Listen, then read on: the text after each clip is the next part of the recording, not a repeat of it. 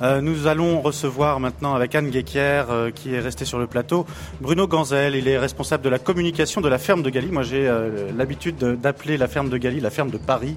Bonjour Bruno Ganzel. Bonjour à vous. C'est un petit peu là-bas que tous les Parisiens vont s'approvisionner, s'approvisionner en légumes bio Bio, pas forcément, parce que je vais vous expliquer un petit peu nos, modes de culture. En tous les cas, on a une production qui est la plus respectueuse de, de la nature pour pouvoir répondre à, à la demande de ces consommateurs qui viennent euh, chez nous.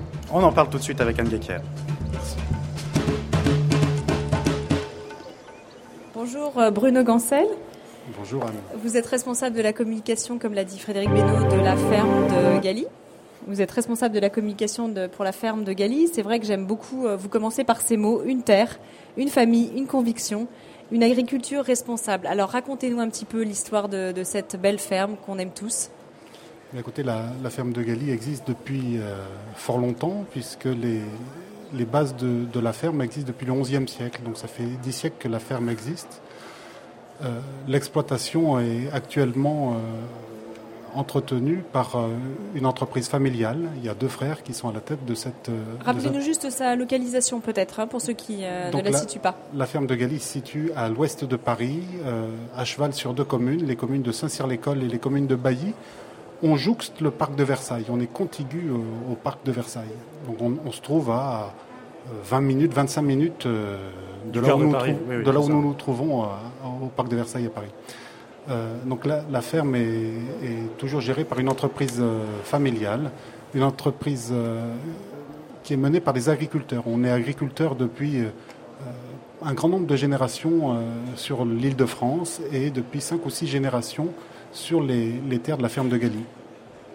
On a produit différentes euh, productions agricoles en fonction des, besoins et des attentes des gens qui nous environnent sur la région parisienne. Il y a eu des productions de fourrage, il y a eu des productions maraîchères, il y a eu euh, même des productions animales, puisque fut un temps, il y avait des gros troupeaux de, moutons. Plus récemment, dans les années 60, euh, fin des années 60, on avait des productions de plantes de plantes vertes et de plantes fleuries. On avait des serres de production horticole. Et puis très rapidement, euh, on a ouvert nos serres puisque nos voisins sont venus toquer aux serres pour pouvoir acheter un petit peu ces, plantes vertes et ces plantes, et ces plantes fleuries. Donc légitimement, on, a ouvert nos serres et puis on a répondu à cette demande. On est encore une fois une famille d'agriculteurs. On est, je ne sais pas si, si fier est le bon qualificatif, mais on ne se cache pas. On est, on est assez fier de notre métier d'agriculteur qui, qui euh, est en prise directe avec la nature, qui est en prise directe avec la réalité des saisons. Et, je dirais en plus avec le public. Et, bien évidemment avec le public. Quelle est la surface cultivée euh, dans la ferme de Galie? Donc sur la ferme de Galie, il y a différents types de surfaces pour exploiter, pour produire différentes productions. Il y a ce qu'on appelle des, des, grandes cultures, qui sont chez nous principalement du blé et du colza, qu'on cultive sur grosso modo 150 hectares autour de la, autour de la ferme de Galie, sur les communes de Saint-Cyr, Bailly, euh, Fontenay-le-Fleury, euh, Noisy-le-Roi, ce secteur-là, l'espace que l'on appelle la plaine de Versailles. Et puis on a une soixantaine d'hectares de cultures spécialisées qui sont euh, représentées par la cueillette. Ces, cultures spécialisées sont aussi bien de l'arboriculture pour produire de la pomme, de la culture maraîchère pour produire plusieurs dizaines d'espèces de, légumes, ce qui représente, on va peut-être y venir, plusieurs centaines de variétés. Et puis également, on y cultive des fleurs euh, et tout ça au rythme des saisons. Donc on vient d'ouvrir euh, euh, mercredi, il y a trois jours, avec les premières tulipes. Les premières tulipes en plein champ commencent à, s'épanouir et, à percer. Et nos productions vont succéder en fonction des saisons jusqu'aux environs du 10-20 novembre. J'ai toujours un, gros problème qui est de dire quand est-ce que ça ouvre et quand est-ce que ça ferme. Vous êtes au rythme de la nature, donc c'est elle qui vous dit quand est-ce qu'elle est prête, c'est ça? Exactement. On a eu un hiver, on le sait tous, assez long et puis surtout assez rude. Et puis depuis trois semaines, on a un printemps qui, qui a commencé de, de bien réchauffer la terre. Alors on va, on va voir si vous connaissez vos classiques. Normalement, euh, on va commencer par quoi euh, là dans les semaines qui viennent ou dans le mois qui vient? Qu'est-ce qu'on va pouvoir aller cueillir euh, donc à la ferme de Galie en famille avec les amis? On peut aller pique-niquer. Enfin, c'est toujours un moment très festif hein, d'aller là-bas. Hein. Oui, c'est un moment de j'allais dire de promenade. De promenade. Les gens viennent se, se promener puis allier l'utile à l'agréable. Ils vont venir se promener, passer un moment à la campagne à la nature dehors au soleil et puis ils vont en profiter pour, pour faire leurs courses de, produits, notamment de, fruits et de légumes. Donc, pour répondre à votre question, les, premières productions, traditionnellement, la première production, c'est la tulipe. On commence par de la fleur. Ça ça se mange pas, mais c'est sympathique. Les fleurs qui sont cueillies, quand elles pointent à peine, elles vont durer d'abord relativement longtemps, plus longtemps que quand elles sont achetées bien épanouies. Pas de transport, évidemment. Bien évidemment, pas de transport. Tout est, elles sont cueillies euh, dans le champ. On est en circuit extrêmement court puisque toutes nos productions sont, sont produites euh, dans la plaine de Versailles et, les gens qui viennent chez nous euh, font pas de Ça, c'est un point sur lequel on va peut-être insister après, euh, c'est-à-dire la proximité, le, le, fait que les Parisiens peuvent aller euh, à la campagne, à la ferme, à proximité. Vous disiez à 20 minutes, on y est déjà, et on va pouvoir aller, bon, bah, alors chercher les tulipes. Là, vous nous avez donné un petit, un petit calendrier avec les. alors, on y va sur les saisons. Donc, les, productions, ce qu'il va y avoir là tout de suite, il va y avoir les premières salades qui ont été, qui ont été plantées il y a quelques semaines maintenant il va y avoir euh, du poireau, euh, de, l'épinard, qui sont en fait les, la fin des légumes d'hiver hein, qui, sont restés. C'est ça, parce que les poireaux, il y a, on les a depuis un petit moment aussi. Hein. Les, poireaux, on les a, on les a depuis. On, a pu les avoir tout l'hiver. Les choux? Les choux, il, en reste. Alors les choux chez nous, il n'y en a plus, mais il reste du poireau, il reste de l'épinard. Il va y avoir les premières salades, et puis après vont arriver. Euh, les... Alors l'épinard, ça repousse on le coupe et ça repousse, non, c'est ça? Nous, on, le, une fois qu'on l'a, qu'on l'a ramassé, euh, on va en replanter d'autres. D'accord. On va, on va en replanter d'autres. Pourquoi ça repousse sinon? Je ne savais pas ça. Oui, en général, euh, ça, repousse au moins une fois euh, après l'avoir repoussé. C'est-à-dire... Les jeunes pousses, hein, les, épinards. C'est-à-dire que là, les épinards qu'on a en tout début de saison sont des épinards d'hiver qui ont passé l'hiver. Après, on va en, en, ressemer d'autres. On va en ressemer d'autres. Pour la nouvelle saison. Ce sont les épinards nouveaux, les jeunes pousses. Exactement. Et puis il va y avoir les, premières carottes, les premiers petits pois. Et puis après, euh, dès le mois de, juin, fin mai, début juin, encore une fois en fonction de la précocité de la saison, on va avoir les fraises, les cerises, les framboises. Tous les légumes, euh, on, va arriver après sur la partie euh, estivale, tous les, légumes ratatouille, aubergines, courgettes, poivrons, piments, tomates, haricots verts. il va y avoir toute cette, toute cette série de légumes. Et puis on, on va arriver, on va glisser doucement vers l'automne avec à la fin de, fin de l'été, début de l'automne, les pommes, qui est, un, grand, voilà, hein. qui est un grand rendez-vous chez nous, puisqu'on a une douzaine d'hectares de, de, pommes sur lesquels on, cultive 19 euh, variétés de pommes. On aura passé avant cela, je les ai euh, oubliés, tous les fruits rouges. Cassis, au mois de juin. Voilà, euh, cassis, groseille. donc ça représente tout ça, plus de 60-70 espèces. Et comme je le disais tout à l'heure, on, nous, notre objectif, c'est également de faire faire des découvertes gustatives aux gens qui viennent chez nous. C'est pour ça que, euh, par exemple, sur les groseilles, groseilles cassis, on a 17 variétés ce qui permet de faire autant de découvertes euh, gustatives. Alors, on nourrit combien de personnes avec la, avec la cueillette hein Si on peut imaginer combien de personnes ça pourrait nourrir? Admettons qu'on soit euh, en manque d'autonomie, que d'un seul coup on ne soit plus approvisionné de toute cette nourriture qui vient de partout et qu'on se dise ah il y a la ferme de Galie, on en parlait, on cherchait, on cherchait par exemple. Vous, me direz peut-être que vous fournissez des cantines bio, euh, non Des cantines euh Non, nous alors le, c'est le particulier voilà, exclusivement. De c'est uniquement les, particuliers qui viennent avec euh, leur panier et puis qui qui cueillent les fruits et légumes du moment et puis qui payent après au poids ou à l'unité en fonction de ce qu'ils ont D'accord, alors parce que juste on, avait fait un plateau à Anne euh, sur le bio à la cantine et on, s'apercevait que le, finalement le problème c'était euh, les circuits courts, euh, les appels d'offres qui devaient être passés et on, atterrissait sur des aberrations. on pouvait importer des quantités de légumes effroyables qui venaient finalement de pays, j'allais dire d'où il ne pleut pas, mais pratiquement, puisque ça vient de, de Belgique, Luxembourg, où on fait pousser ça sous des serres, on arrive à obtenir des tarifs, on ne sait pas pourquoi et comment euh, ils sont pratiquement moins chers qu'ici. Euh, alors là, la ferme de Galie pourrait nourrir les cantines de Versailles, par exemple. Effectivement, si on revient à la question de d'Anne, euh, combien de foyers, combien de personnes arrivez-vous à nourrir? Est-ce que si on s'amusait à reprendre votre concept, on nourrirait Paris? Alors, la seule ferme de Galie ne pourrait pas nourrir Paris.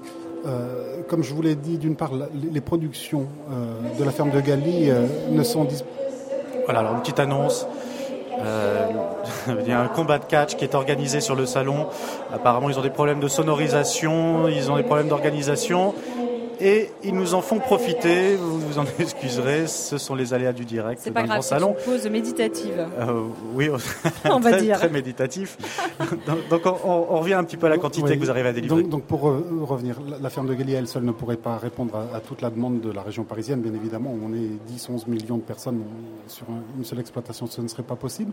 Comme je vous l'ai dit également, les productions euh, sur la ferme de Galie sont disponibles grosso modo de avril à novembre, ce qui veut dire que de novembre à avril, euh, nous, on ne peut pas, on ne peut pas fournir puisque puisqu'il n'y a plus de production, il fait trop froid, il, Non, mais sur les périodes, sur les périodes vous, ne faites pas de réserve, euh, par exemple, comme les pommes de terre, les, euh, Les légumes, les légumes secs, euh, Non. les haricots. Les... Alors on, on fait toutes ces, toutes ces productions, on fait de la pomme de terre, on fait plein de variétés de pommes de terre, on fait de... À l'utilisateur après de, de- de les conserver, c'est ça? Oui, c'est-à-dire que les gens récoltent dans les champs, nous on ne stocke pas. Par contre, euh, au niveau des pommes, nous avons des, gens qui viennent en, fin de saison avec, euh, euh, chercher deux, trois cajots de pommes, et puis après ils vont les stocker, ce qui suppose pour eux d'avoir un espace plutôt sombre, plutôt assez, assez froid, on va dire, hein, une quinzaine de degrés, et puis de pouvoir étaler ces pommes et pas les laisser dans des cajots. En même temps, les pommes, c'est un petit peu le fruit qui se conserve le mieux. c'est un, produit qui se conserve bien. C'est un Bon, des il y a moins délicats, d'autres- hein. Il y a- d'autres productions. hein. Les carottes, les pommes de terre sont également des, des légumes racines qui se conservent assez, assez longuement et, et assez facilement, si tant est qu'on ait un minim- minimum de place. Pour revenir à votre question sur la quantité de personnes, je me suis jamais amusé à le, à, à le calculer. Donc je ne vais pas pouvoir vous donner de, de réponse précise. Euh, ce qui est sûr, c'est qu'il y, a des- il y a des pics euh, au niveau de la cueillette euh, et des productions qui attirent euh, beaucoup, Oui. de, beaucoup de Vous pouvez beaucoup dire de combien vous accueillez de vous, personnes a- à peu près vous adaptez quand même peut-être un peu votre culture par rapport à, à cette demande, non? Si, euh, si tout le monde vient acheter des pommes de terre, vous allez peut-être faire plus de pommes de terre l'année suivante. Voilà, alors effectivement, on a commencé en 83, on avait 2 hectares, c'était principalement de la, de la fraise, et puis maintenant ça fait 60 hectares. Donc pour, développer, exemple, ces, oui, pour ça. développer ces cultures, Oui. il, a failli, il a fallu s'adapter à, ce que, à, à la demande des gens. Un des exemples très précis, c'est par exemple sur la tomate. Euh, sur la tomate, il y a 5-6 ans, on a vu une, une demande assez forte de tomates cerises. Parce que c'est devenu un, oui, un c'est- fruit devenu à la mode, on, le voilà. mettait à l'apéro. Voilà, Les enfants l'apéro, l'adorent. Les, les enfants mangent ça en une bouchée, c'est très pratique. C'est c'est un petit côté ludique.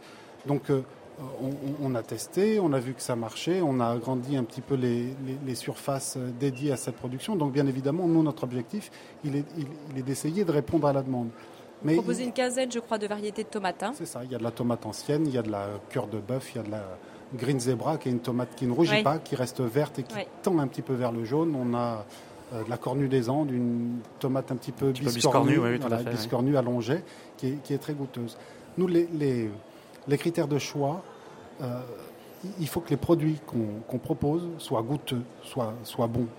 Nous, ce qui est important, ce qu'on recherche, c'est que les produits aient du goût. Et pour rebondir sur, sur la question précédente, quant à la, à la réponse à la demande de la clientèle, pour la fraise, qui est un produit qui va arriver chez nous euh, euh, fin Pleine avril, saison, début euh, mai, oui. voilà, pleine saison, à coup sûr, oui, excusez-moi. Fin Pleine mai- saison en fin juin, mai, ouais. début juin.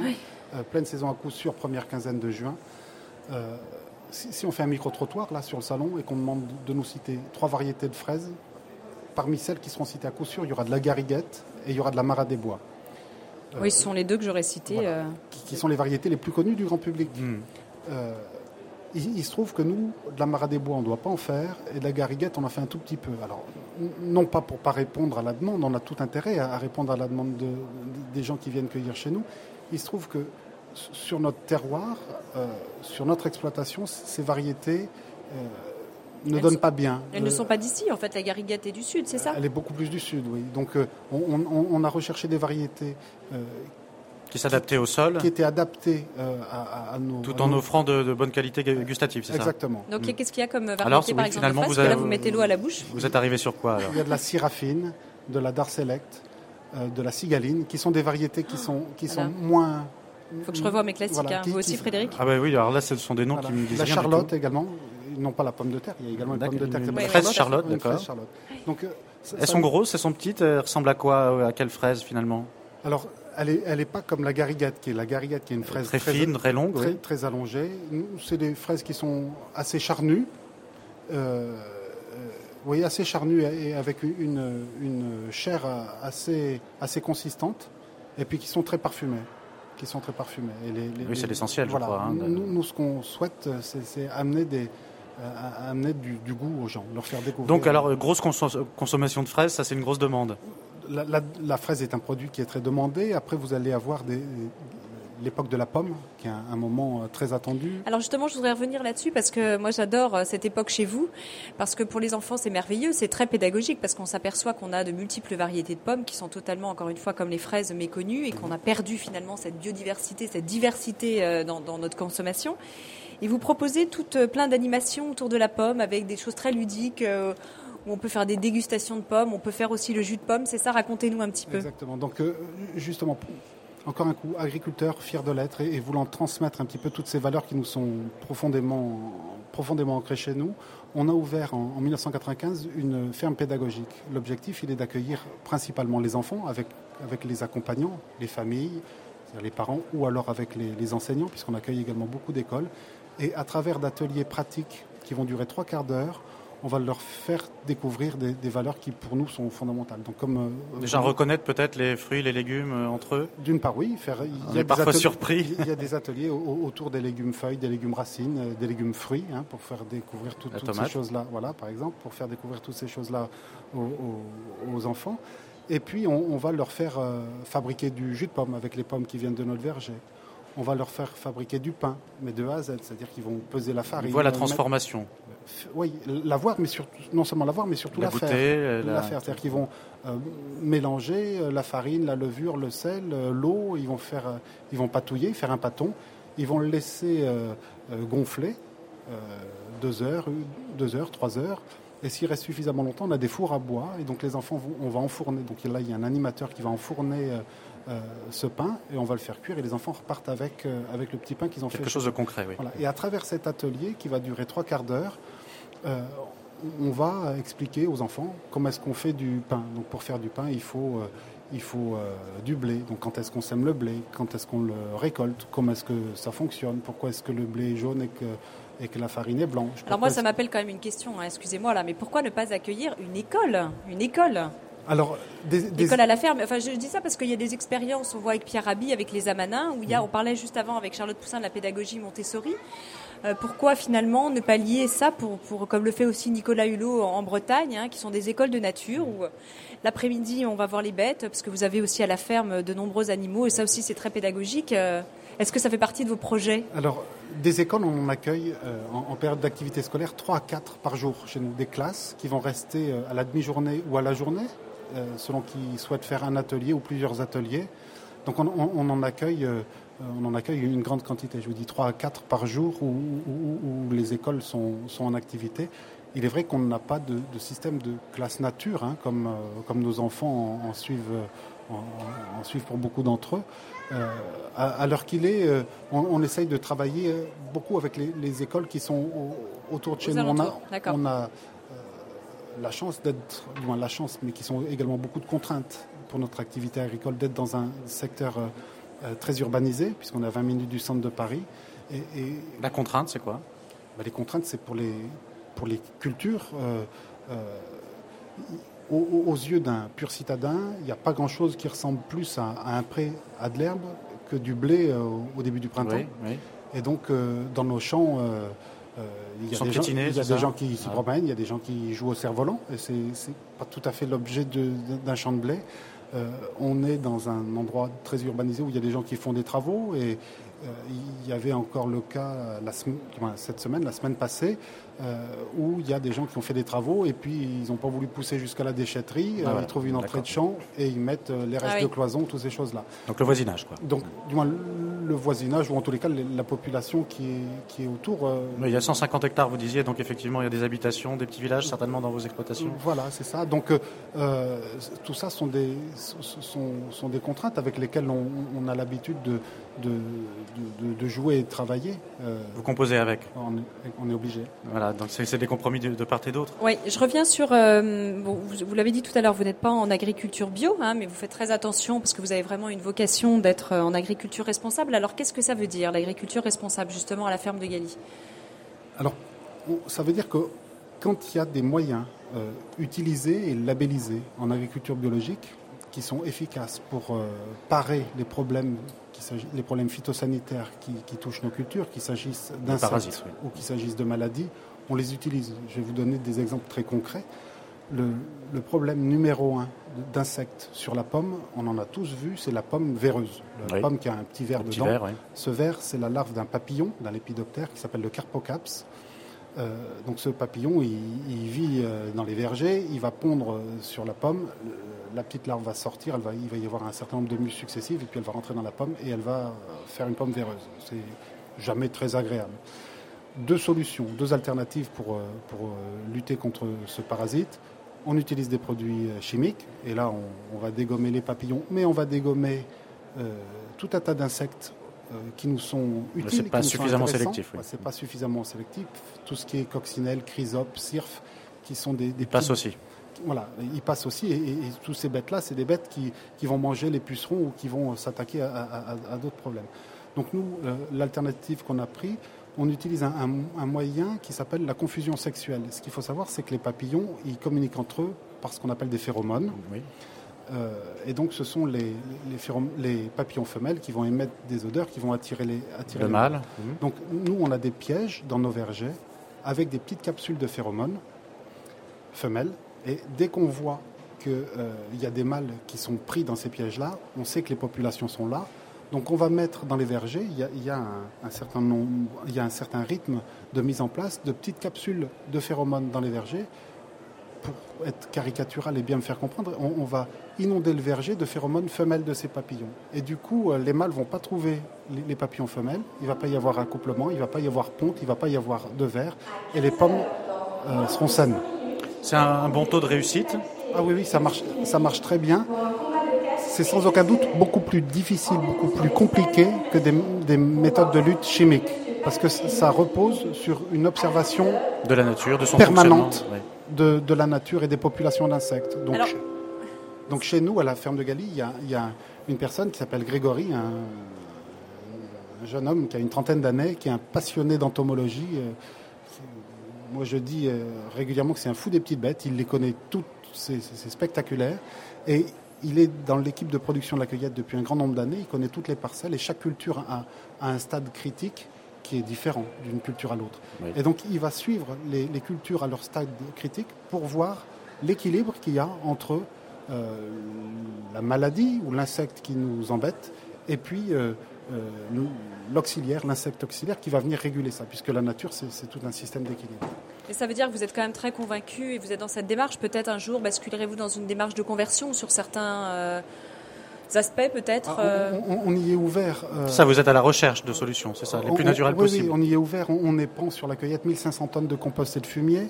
Alors ça paraît énorme, 1500 tonnes. On, a 60 hectares. Hein. Un hectare, c'est 10 000 mètres carrés. Donc ça fait un grand nombre, une grande surface ce, compost va amener de la matière organique, il va amener des, éléments minéraux qui vont se libérer beaucoup plus lentement que des engrais chimiques dans le sol.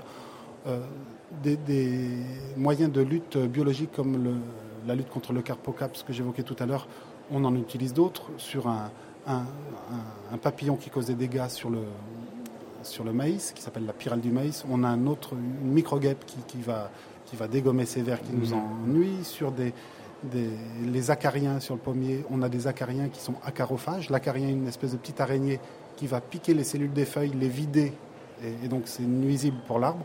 Et on a des acariens, des espèces de petites araignées qui vont manger ceux qui vident les, cellules des feuilles. D'accord, donc, il faut connaître tous ces phénomènes-là pour pouvoir les enrichir euh, à votre gré. Quoi.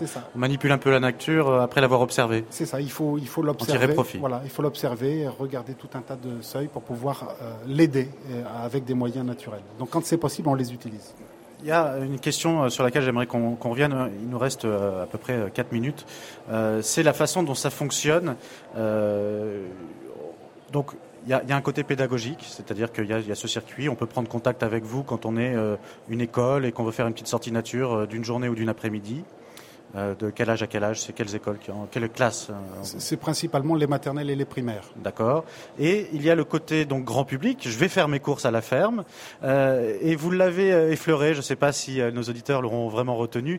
on va cueillir, c'est ça, sur place? C'est-à-dire que vous ouvrez le champ Euh, comment ça marche Il y, a des horaires d'ouverture, de fermeture, il y a des personnes qui pèsent. si, on voit des belles fraises, euh, comme vous avez plusieurs variétés, euh, je serais tenté de goûter d'abord laquelle va me plaire. On a le droit de goûter sur le... Ah oui, ça je peux vous dire qu'on a le droit de goûter, oui. On a le droit de goûter, on n'a pas le droit de manger. la différence est subtile, mais bien évidemment qu'on peut goûter. le principe, il est très simple. À l'entrée de la cueillette de Galie, il y a un grand panneau sur lequel vous avez toutes les productions qui sont en cours, en cours avec le prix euh, au kilo à l'unité. Après, les champs sont libres d'accès. Il y a plein de panneaux dans la, dans la cueillette pour indiquer où sont les haricots, où sont les tomates, où sont les épinards, les carottes et les, et les fraises. Donc les gens après sont autonomes. On met à leur disposition pour ceux qui veulent une brouette pour pouvoir euh, transporter leur panier. Sinon, ils s'éparpillent et puis ils vont, euh, ils suivent les flèches qui les amènent vers les parcelles, les parcelles qu'ils souhaitent. Alors après, comme vous le disiez tout à l'heure, ils, rentrent dans le champ de fraises d'une part, ça sent la fraise, ça donne envie, donc ils vont en manger une ou deux. Et puis après, ils vont remplir leur petit panier. Et euh, en fin de cueillette, on retourne vers la sortie. À la sortie, il y a des petits chalets dans lesquels il y a des gens qui sont là pour, euh, pour encaisser. Euh, peser les légumes, peser, encaisser, après. Alors, la cueillette, c'était une grande tendance, je crois que c'était au Canada, c'est ça, euh, Bruno Gancel? Oui, en tous les cas, en, oui, en, Amérique, en Amérique du Nord. Oui, ouais, en Amérique du Nord. Donc vous sentez que c'est quelque chose qui se développe énormément. On ne sait pas combien de personnes ça nourrit, mais par contre, vous savez à peu près combien de personnes passent en caisse et donc euh, transitent sur vos, champs et viennent. Euh, c'est en constante augmentation ces dernières années? En tous les cas, oui, ça a eu, ça a eu tendance à augmenter. On, sent qu'il y a un, vrai attrait du consommateur pour euh, plusieurs choses. D'une part, pour avoir des produits qui soient goûteux, des produits qui soient bons, des produits qui soient frais, extrêmement frais, et puis surtout des produits qui soient traçables. Traçables et de saison, évidemment, ça va de saison et, nous, nos équipes, on est ouvert euh, euh, à partir de maintenant jusqu'à jusqu'au mois de novembre quasiment tous les jours, samedi, dimanche compris. Donc euh, tous les jours, nos équipes de production sont dans les champs pour entretenir. Donc le consommateur voit. Les... Est-ce qu'on peut venir vous demander des conseils jardinage aussi? Je suppose qu'il y a des, amateurs qui viennent vous voir en vous disant mais comment vous faites pousser ça? C'est quelle variété? Alors quand on vous donnez vos secrets ou euh, On n'a pas beaucoup de secrets. Euh, on n'a pas beaucoup de secrets. On, est prêt à partager. Encore un coup, nous l'agriculture, on, la vit au quotidien. On aime ça et donc en parler, ça fait partie un petit peu de, votre philosophie. Il y, a des ateliers, euh, enfin juste pour euh, lister les ateliers pédagogiques pour les enfants, parce qu'il y a des ateliers de jardinage. Vous avez parlé des ateliers du pain, les ateliers euh, autour de, la pomme. De la pomme, de fabrication d'huile de colza, de autour de la fabrication du beurre, de découverte des animaux, de fabrication de papier recyclé. Voilà, on n'en a pas beaucoup parlé, mais il y a des animaux aussi. Hein. est-ce que ça coûte moins cher d'aller chercher ces légumes dans le champ ou est-ce que vous êtes au prix du marché? Si on se dit, euh, par exemple, 500 grammes de fraises, euh, prix du marché 2,50 euros, 3 euros ah Non, oui, ça, on est super compétitif. D'accord, c'est moins cher donc. Oui. Ah ben voilà, donc euh, impeccable. Juste un, dernier petit mot, parce qu'il est un grand, grand, grand remerciement à la ferme de Gali, parce que c'est la ferme de Gali qui nous euh, a prêté des plantes pour le salon. Ah, c'est euh, d'accord. Et ces magnifiques plantes Feng Shui que nous avons sur le stand, je dis ça parce qu'en fait, il y a une experte en Feng Shui, Caroline Chevalier, qui était sur nos plateaux hier, qui nous a aidé à aménager ces, plantes. Qui nous a beaucoup amusé d'ailleurs. Vous voyez comment elles sont disposées Et qui nous les a disposées. Et rien hein. n'est laissé au hasard. C'est-à-dire que celles qui sont dans le secteur Est sont vraiment pour une raison précise, etc. Vraiment pour combler de bonheur tout notre, notre stand. Voilà, et donc c'est également une activité que vous avez qui est effectivement de, louer des plantes pour des événements, euh, des salons, etc. également. Hein. Vous avez de multiples activités. Alors j'invite tous les auditeurs, à la fois qui veulent se rendre avec des enfants à la cueillette, sur le site internet www.lesfermesdegali.com. Euh, il y a également un, grand magasin qui vend à la fois les produits de la ferme, mais aussi euh, tout ce qu'on peut trouver en jardinerie, en serre, en aménagement du jardin, etc. Est-ce que je fais bien euh, l'article Ça vous va Voilà, donc il y, a sur le, magazine que vous nous avez donné hein, euh, trois secteurs les fermes de Galie, les jardins de Galie, les vergers de Galie. Tout ça se retrouve sur Internet. Et puis vous retrouvez tous les renseignements qu'on vient d'évoquer ici.